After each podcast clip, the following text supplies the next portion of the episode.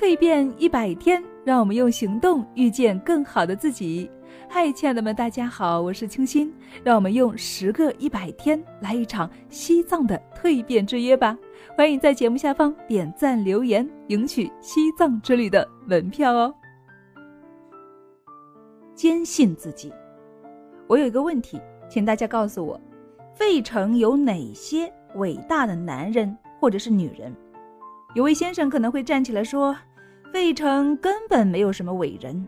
伟人呐，也不住在这儿，他们远在罗马、圣彼得、伦敦、马纳温克或者别的什么地方，反正就是不在费城。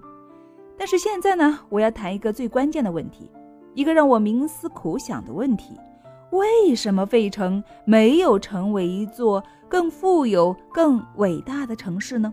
为什么纽约超过了费城呢？有人说，因为纽约有海港啊。那为什么美国有许多别的城市也超过了费城呢？原因只有一个：我们费城人呐贬低自己的城市。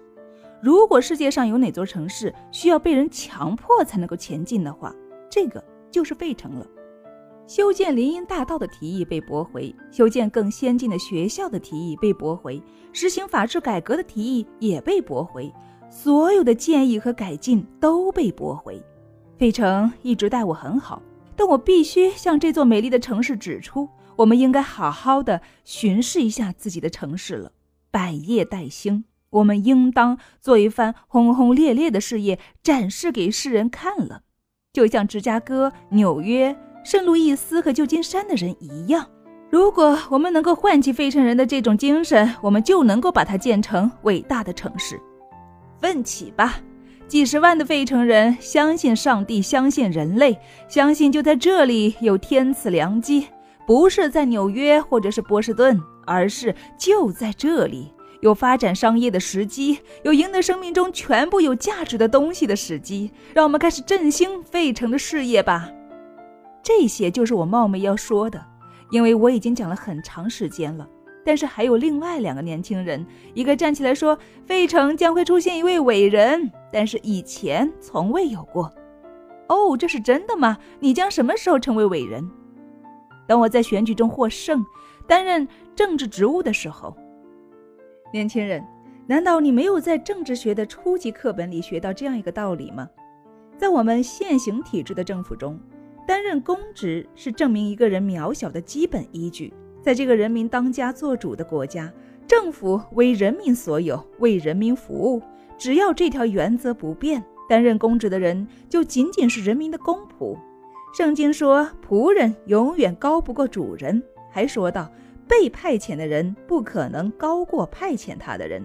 如果人民是真正的统治者，那么我们不需要貌似伟大的人来担任公职。假如这种伟大的人担任了政府要职，那么，今后十年内，我们国家就会变成一个帝国。在妇女即将获得选举权之际，我听到很多年轻女人说：“将来有一天，我也要成为美国总统。”我支持妇女即将获得选举权，这是不可逆转的。也许以后我本人也想担任一个职务，但是如果担任公职的野心影响了妇女参加投票，那么我要把留给年轻男人的告诫，同样告诉他们：仅仅获得投一票的权利是毫无意义的，除非你能够控制一张以上的选票，就没有人会知道你。你的力量微小的，没有人能够感觉到。这个国家不是靠选票来统治的。你认为选票这么重要吗？这个国家靠影响力来统治，靠勇于控制选票的雄心和魅力。为了担任公职而选票的年轻女人犯了一个愚昧的错误。另外一个年轻人站起来说：“在这个国家，在费城将会出现伟大的人。果真如此吗？什么时候？当发生一场伟大的战争的时候，因为墨西哥的挑衅，或者是英国愚蠢的行径而发生的战争，或者与日本、中国或某个遥远的国家之间爆发了战争。”到那个时候，我将迎着炮口冲过去，在闪亮的炮火中冲锋陷阵。我要跳进敌军阵营，扯下他们的旗帜，扛走它，赢得胜利。我将荣归故里，肩上飘带着勋章，担任国家赠给我的任何职位。我将成为一个伟大的人。不，你不会成为伟人。你认为政府职务会使你伟大吗？但是记住，如果你在得到职位之前很平庸，在担任职务之后也不可能变得伟大。这只能是个讽刺。纪念对西班牙战争胜利五十周年之际，我们举行了和平的庆祝活动。欧洲国家对此难以理解，他们说，再过五十年，费城就不会听说过什么西班牙战争了。你们当中有些人看到了布劳德大街上的游行队伍。我当时不在费城，家里人写信告诉我，再有豪普逊中尉的四驾马车正好停在我们家大门口，人们高呼。豪普逊万岁！假如当时我在场，我也会这样喊的，因为豪普逊理应从这个国家中得到更多的荣誉。如果我走进一所学校，问道是谁在圣地亚哥击沉了梅里马克号，男孩子们就会回答豪普逊，那么他们只会说对了十分之一，因为那艘船上还有另外几位英雄，他们为了坚守岗位，一直暴露在西班牙军的炮火中。而豪普逊呢，作为一名军官，本可以理所当然地待在烟囱后面。这里聚集着费城最聪明的人，但是也许没有一个人能够说出另外七个人的名字。我们不应该这样讲授历史，而应当教育人们：无论一个人的职位多么的卑微，只要他尽了全部的职责，他就能够与现任总统有同样的资格获得美国人民给予的荣誉。但是我们并没有这样教育人们。到处讲述的都是所有的战役都是将军们打的。我记得南北战争之后，我去南方看望罗伯特·爱德华·李将军，他是位虔诚的基督徒。南方和北方都认为他是一个伟大的美国人，都为他而感到骄傲。将军给我讲了一个他的一个仆人的故事，他叫拉斯特斯，是应征入伍的黑人士兵。有一天，李将军把他叫过来取笑说。拉斯特斯，我听说你们全连的人都阵亡了，你为什么没有死呢？拉斯特斯冲他眨眨眼说：“因为每当战争打响的时候，我就和将军们一起后退。”我还记得另外一件事情，我闭上眼睛，紧紧地闭上。啊，我看到了年轻时代认识的面孔。是的，他们曾经对我说：“你年富力强，夜以继日的工作，仿佛从不停歇，你不会变老的。”像任何一个同龄老人一样，当我闭上眼睛的时候，许多年前爱过的和失去的人的面孔接连出现。我知道，无论怎么说，自己现在已是暮年。现在我闭上眼睛，又回到了麻省的家乡。我看到了山顶上的牛栏，还看到那儿的马棚。我看到了公理会的教堂，看到了市政厅和登山者的小屋，看到很多人成群结队而出，穿着鲜艳夺目。我看见彩旗飘扬，手绢挥舞，听见了乐队在演奏。我看见那一连征战入伍的士兵列队走入广场。我不过是个男孩，但已是一连之长，趾高气扬，一根缝衣针就能够把我戳碎。但是当时却觉得那是世界上能够经历的最伟大的事件。如果你曾经梦想过做国王或者是女王，那么就去被市长接见吧。